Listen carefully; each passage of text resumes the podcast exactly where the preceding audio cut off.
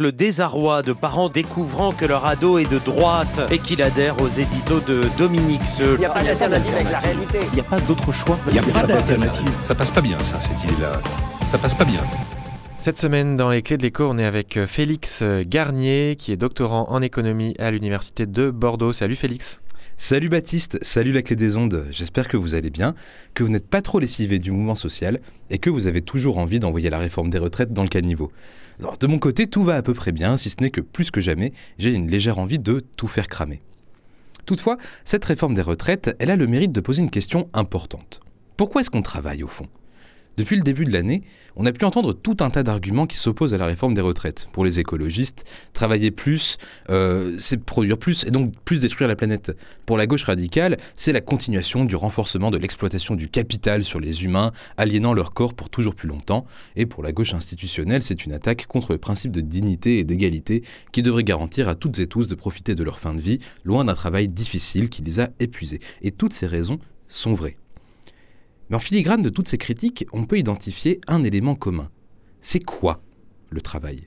Pour qui et surtout pourquoi est-ce qu'on travaille? Qu'est-ce qui justifie qu'on doive passer la majorité de notre temps de vie à louer nos corps et nos efforts en échange d'un revenu? Et ceci est vrai qu'on soit salarié, fonctionnaire, intérimaire, petit commerçant, petit artisan, etc. Le mouvement social qu'on connaît actuellement, c'est aussi un, un moment de réflexion collective sur le rôle du travail et sur la place qu'il occupe dans la société.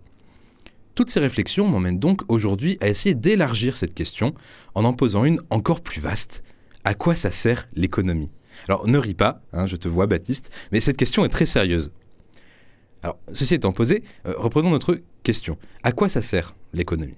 C'est un système, c'est-à-dire une structure qui est dictée par de nombreuses interactions à l'intérieur et à l'extérieur du système qui permet euh, de transformer une combinaison de ressources naturelles, de travail manuel et d'énergie en biens ou en services qui vont satisfaire des besoins. Et donc ces besoins, fondamentalement, c'est la nourriture, la santé, l'éducation, la sécurité, les relations avec les autres, etc. En somme, tout ce qui peut constituer notre bien-être. Le rôle de l'économie, fondamentalement, c'est donc de permettre le bien-être humain en extrayant de la nature ce dont on a besoin pour le permettre. Alors tu pourrais me dire, elle est bien belle ta définition, Félix, mais c'est quoi le rapport avec la réforme des retraites? Alors sois patient, j'espère qu'on va y arriver. Depuis très longtemps, les sciences économiques s'intéressent à la manière dont l'économie, le système économique cherche à combler ses besoins via les mécanismes de l'institution dominante du monde capitaliste, le marché. En d'autres termes, tous les éléments nécessaires à l'atteinte du bien-être sont transformés en marchandises que l'on doit acheter. Et comment est-ce qu'on les achète? Grâce à l'argent que l'on gagne en travaillant, le montant de ce salaire étant fixé en partie par cette même institution qu'est le marché via les mécanismes d'offre et de demande. On, connaît la théorie économique standard. Alors jusqu'ici, l'histoire semble bien ficelée. On a une institution, le marché, qui permet à des gens de gagner de l'argent, puis d'échanger cet argent contre les biens et les services nécessaires pour leur bien-être. Cependant, ce serait oublier deux choses. Euh, la première, c'est que dans le monde capitaliste, le marché, il n'est pas organisé en premier lieu pour combler les besoins des gens. Euh, il est là pour générer du profit, du cash, du flouze.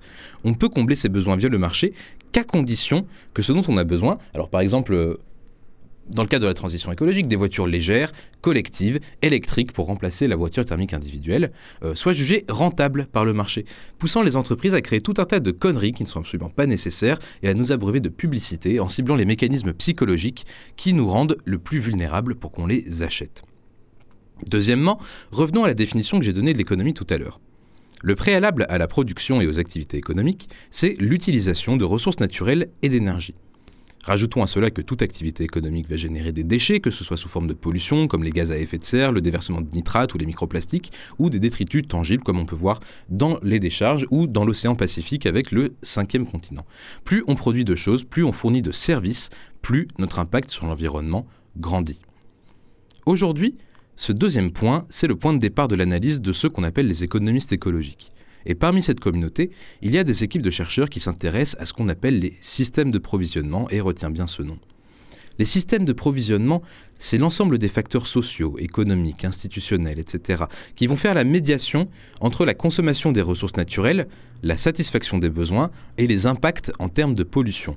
Euh, ça peut être la qualité de la démocratie, la part de la population qui a accès à l'électricité, l'étendue de la qualité, l'étendue et la qualité des infrastructures routières, les taux de croissance enregistrés les années précédentes, la dépendance de l'économie à l'extraction de ressources naturelles.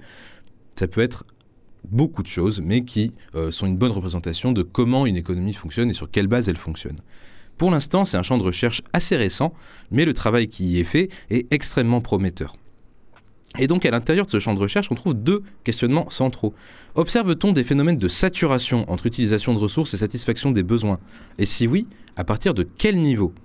Et deuxièmement, quels sont les facteurs de provisionnement, c'est-à-dire les, éléments individuels des systèmes de provisionnement dont j'ai parlé, qui permettent d'améliorer la satisfaction de ces besoins avec une empreinte environnementale moindre?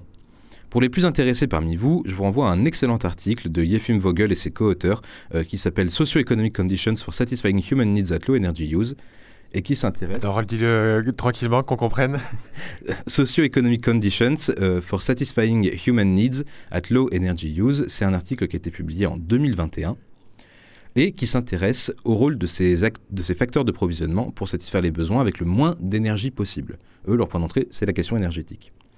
Et parmi ceux ayant un effet positif, notons la qualité des services publics et la démocratie, la réduction des inégalités ou l'accès de la population à l'électricité, ce qui ne va pas tellement nous servir euh, en France pour la réforme des retraites, mais ce qui est quand même intéressant. Bien. Il est temps pour moi de conclure cette chronique déjà trop longue. Baptiste, chères auditrices et, et auditeurs, s'il n'y avait qu'une seule chose à retenir de cet exposé décousu, ce serait ceci. L'économie, elle sert à satisfaire nos besoins. Celle que nous connaissons actuellement n'est qu'une manière parmi toutes les manières possibles de répondre à ce problème, et c'est à nous d'en inventer d'autres. D'autres qui prendraient comme point de départ que toute production, toute consommation a un coût environnemental et un coût humain. Inventons une économie qui, minimise ces coûts-là pour tous, et pas une qui maximise les profits de quelques-uns. Et pour en revenir enfin à la réforme des retraites, posons-nous cette question simple. Travailler plus longtemps dans ce système économique-là, est-ce que ça améliorera notre bien-être? Merci beaucoup Félix pour euh, cette conclusion euh, peut-être euh, qui appelle à, voilà, à rêver, à s'enthousiasmer pour d'autres futurs possibles et à très bientôt. Merci à toi. Merci Baptiste.